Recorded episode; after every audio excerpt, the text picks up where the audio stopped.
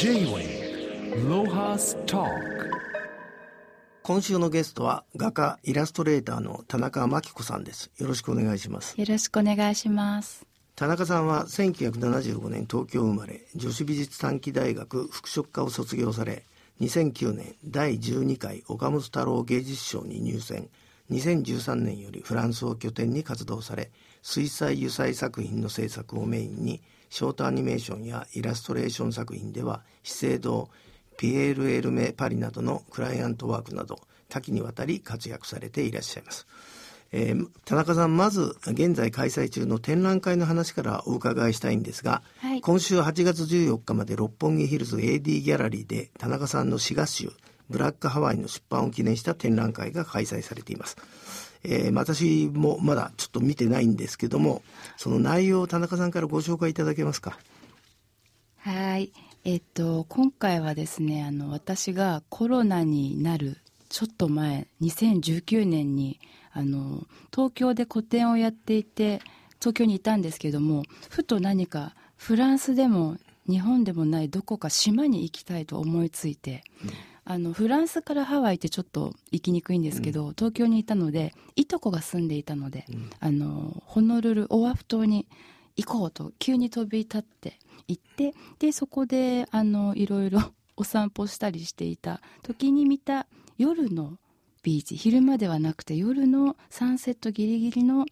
ビーチ、夜のハワイのビーチからインスピレーションを受けた作品がメインですね。なるほど。うん、あの、この資料によると、なんかハワイでその夜のバスツアーかなんかがあったんですか？あの、バスツアーというか、の、ローカルバスですね。地元の学生さんとか、まあ普通の皆さん、庶民の方が、あの、乗っているローカルバスチケットを買って、いろいろなところに行って、最初あの、ワイキキのセンターの方のビーチに行ったら、まだあの、日本人の観光客とかも本当観光のビーチというか、それでせっかくちょっとこう休暇で東京から来たのに、あ、なんか 日本にまた戻ってきたような感じがして、あの、これはもうローカルビーチで自分であの人気のないビーチを探しに行くしかないと思って、それでそれを乗りこなして、いろんなとこに出かけました。大体あれですか？そのその場夜のバスっていうのは何時頃の感じなんですか？大体その戻る時が10時半とか11時ぐらいが終バスでしたね。でももう本当に真っ暗になっちゃうのであんまり遠くまで行くと。うん、うん、J-Way ロハスタそれで、まあ、ここにその成果というか作品集が手元にあるんですけど、はいはい、これをお書きになるのにどのくらいの日数かけて夜のハワイをさまよってたんですか？あの、一番最初にたどり着いた時に本当にサンセットのギリギリのもう、あの、海辺の地平線のところがオレンジ色になっていて、ピンクとかオレンジ色で、その上が全部インディゴブルーになっていて、それでヤシの木がその逆光で全部真っ黒になっているっていうビジョンを最初に見たときに、これを描きたいと思い、それから帰って、そのいとこのうちに、その日からもうずっと滞在中書いていて、で、日本に行ってもまだずっと書いていて、それでちょこちょこコロナの時も書いていてという感じです。えじゃああの取材してるあの時間はそんな長くないの？そうですね。そのまあ滞在していた3週間弱にほとんど毎晩行っていたんですけどはい。それでまあえ素敵な絵絵にこうまあ、英語のコメントというか、はい、だからまあ詩が集っていうことなんで、その時のなんかイメージというこれはあれですか？あの田中さんの妄想。も妄想です。でもなんか妖精とかさ全く別のハワイが書かれてて、あの非常に僕は驚いたんですけどこの展覧会「ブラックハワイは」えー、14日の日曜日まで入場無料なんですけどえー、来場なさった方にどんなふうに楽しんでいただきたいんですか？はい。あの通常、うん、日本の方世界中わからないですけどハワイと聞いたらサーフィンとかココナッツとか青空という元気な、うん、イメージがあると思うんですが私はそうじゃないその反対側の夜のマジカルなミステリアスなちょっととてもワイルドな、うん、そういうハワイもうとても良いぞというそれをこう体感してほしいです。なるほど、うん。J-Way Lohas Talk あのまあ、えーこ今年ももまだまだ夏休みありますが、えーハワイに行かれるリリスナーの方もいると思うんでせっかくだったらその田中さんのあの別のハワイをちょっと一個ぐらい教えてもらいたいんですけど、あはい。ではあのそんなに遠くないところであのカハラビーチ、カハラホテルっていうすごい素敵な大きなホテルの裏側にちょうどあるビーチなんですがあそこはすごくなんかもう5時6時になると誰もいなくなってそれこそなんか野良犬が一匹ちょろちょろってくる感じでそこで最初に私はその今回の作品テーマのすごいビジョンを見たんですけど、うん、まあ、さ先ほどあのマジックタイムマジックアワーっつったのかな？あれグリーンフラッシュっていう緑のあの線がバーッと出る時もあるんですけどそれは今回見なかった。それは見なかったですね。まあまあ、えーそそういうサンセットもあるそうです、ねグリーンフラッシュグリーンフラッシュ？まあライアル・ワトソンって人のはい本に書いてある、あそうなんですね。あの風景なんですけどへね、まあ、まあそのうちそういうこともあろうかと思いますが、でも田中さんはあれですか？そのまたこのハワイにいた時って、はい。えこのバース乗ってか絵描いてるかだったんですか、そうですね。あとなんかまたあれですね。移民関係が大好きなのでチャイナタウンとか行ったりあの、まあ、ハワイのちょっと、うん、なんかこういろんな 隠れ家みたいなとこ一人で探してました。J-Way Lohas Talk あの前回あの出ていただいた時もパパリでお住まいになってるのが、そその移民の人とかアフリカ系の人がいるとこうん。が好きだって言うんですけど、はい。そういうこう偏った趣味は小さい時からなんでしょうか？そうですね。そうみたいです。なんかあのうちの家庭がいろいろなあの国の方々が入り浸るようなちょっとそういう感じの家庭だったので、うん、小さい頃から異文化に興味がすごいありましたね。それはあれですか？お父さんのせいお母さんのせいそういう海外から友達が来ちゃうっていうのは、ああお父さんのせいですね。あとはまあ親族とかにも、まあ、海外にその時から住んでた人たちもいてとか、うん、じゃああれですか？親族の方とか。まああなたはもともと絵絵じゃなくて服飾の方ってはい。いうことですけど、うん。親族の方もそそういうアーティスト系が多いんですか？そうですね。なんか音楽が多いですね。絵は私ぐらいで音楽系ですねすごく。なるほど、うん。えーこの滋賀州の一番後ろのところに驚いたんですけど、はい。7インチのレコードがバシッと貼っつけてあるんですが、このこれマーク・リボー作曲演奏って書いてあるんですけどマーク・リボーってこれとんでもないやつなんじゃないですか？そうなんです。あのもうはい。私がもう本当に16ぐらいの頃から世界で一番好きなギタリストだったんですけど彼とちょっと出会うことがありましてハワイに行くちょっと前に。それでいろいろあってお頼みしたら OK ということで書いていただきました。でもあのマーク・リボーの曲っていうとしかもオリジナルっていうと、ん。いやいやなんか番組で聞きたいなと思ったらここれダメなんですね。そうなんです。あのこれはもうあのマネージャーさんの方からもこの画集をの絵のために描いてくれたということで この絵を見ながらの Spotify の Apple Music という感じでレコードから聴いていただくという感じなんです。でもここれリスナーの人でさマーク・リボーのファンなんかいると思うけどさ、はい。したらもうここれ本買うしかないんだね。買えば。いいね。買っていただきたいですね。限定スペシャル版なのですごい。いやいや将来 将来値上がりするに決まってるよこんなの。大変ですよ。J-Way Lohas Talk まあそもそもあの田中さんがパリを拠点に活動するようになったのは、はい2013年に文化庁の新進芸術家派遣制度の研修員としてフランスに渡ったことがきっかけだと。それでこの派遣制度研修員というのはどんな手続きであのまあそういう、えーし支援金で勉強できる奨学金で勉強できることがあのできたんですかね。はい、これはまあ1年2年3年と選べて自分の好きないろんなアーティストがもうどこの都市でもいいんですよ。アフリカでもあのバルト三国でもハワイでもパリでも。でその1年間この国で何をしたいっていうのを決めて私はパリにパリを選び、え最初はパステル画を勉強するという1年間。はい。じゃあもうそその時にあれですか？もう服飾の方の興味はなくなってきたはいあの服飾はちょっと短大で2年間なんとなく行ってしまっただけでもともと3歳から絵を描いているので私はその短大の2年間だけが 服飾でちょっとあまりにパターンがあの難しすぎてやっぱり私は絵なんだなという感じで戻ってきたという感じです。でも僕もあの女子美の人って随分あ合ってるけどややっぱり変なやつが多いよね。とても多いです。ね多いよね、はいはい。あの日本人離れしてるっていうかさ だから、まあ、ちっとも驚かないんですが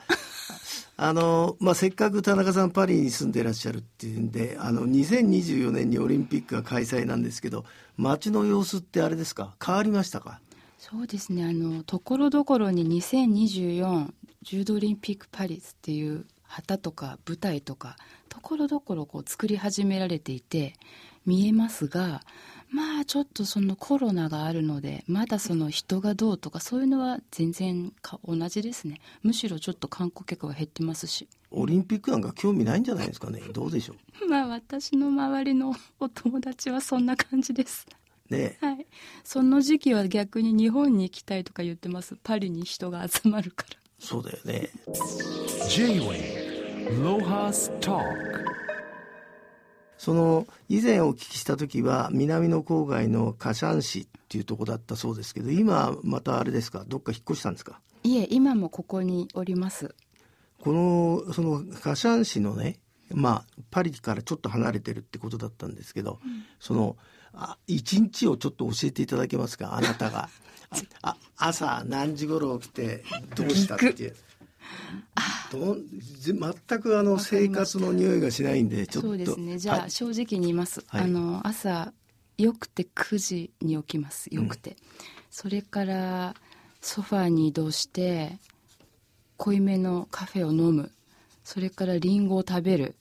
それからもうあのちょっとぼーっとする、カフェで。それであちょっと15分だけあの絶対ヨガみたいなのあります。ストレッチとか、それはもうずっと続いてるから。でお腹が空いてきてお昼になってきたらまあなんか適当にちょっと軽いもの作って食べてそれで1時2時ぐらいから少し絵を描くのかな？日によっては。まあでもあれです。その日の気分でいきなりなんかパリ市内に遊びに行ったり もしますし。でもあれですね。夕飯はあのお家で作ることが多くてお友達とたまに週末とかレストランに行きますけどそれでまたご飯の後絵もちょっと描いて、うん、個展の前とかでしたらもうちょっと朝から絵を描くんですけど、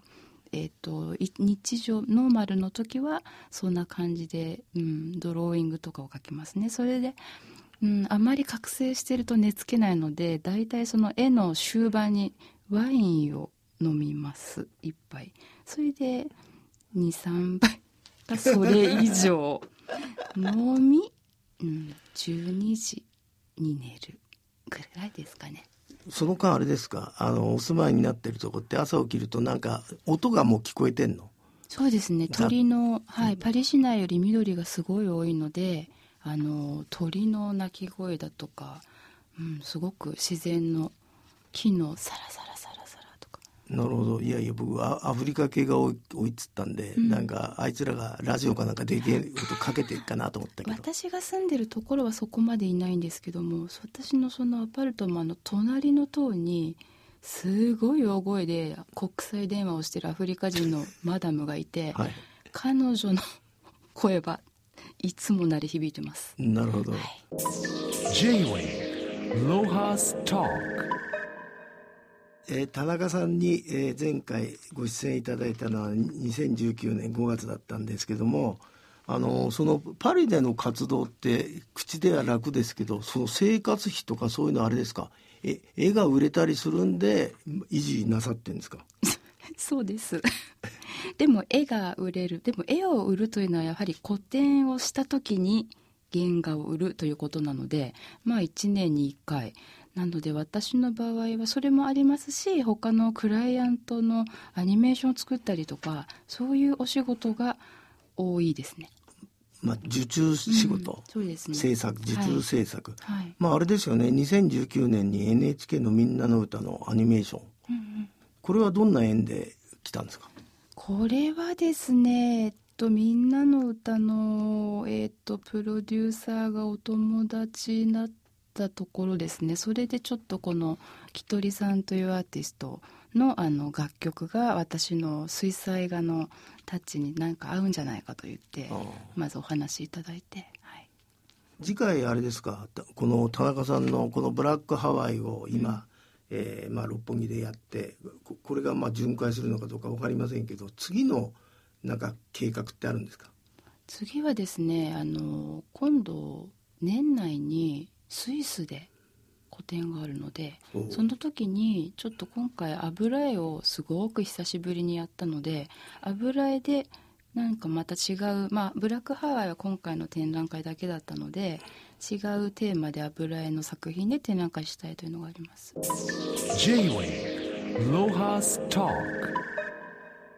そういうあの、まあ、画家の方はいろんなあのえアプローチがあると思うんですけど、田中さんの場合はあれですか？じゃあその、えースイスで個展をやるっていうのがまず決まってて。はい。で中身はままだ決まってないわけですか？そうです。なんとなくはふ雰囲気は見えるんですけどそのもうちょっとどういう場所かとか、うん。あっちのギャラリストがどういうテーマがいいとかそういうこともいろいろ詰めていきながら、だんだん落とし込んでいくっていう感じです。なるほど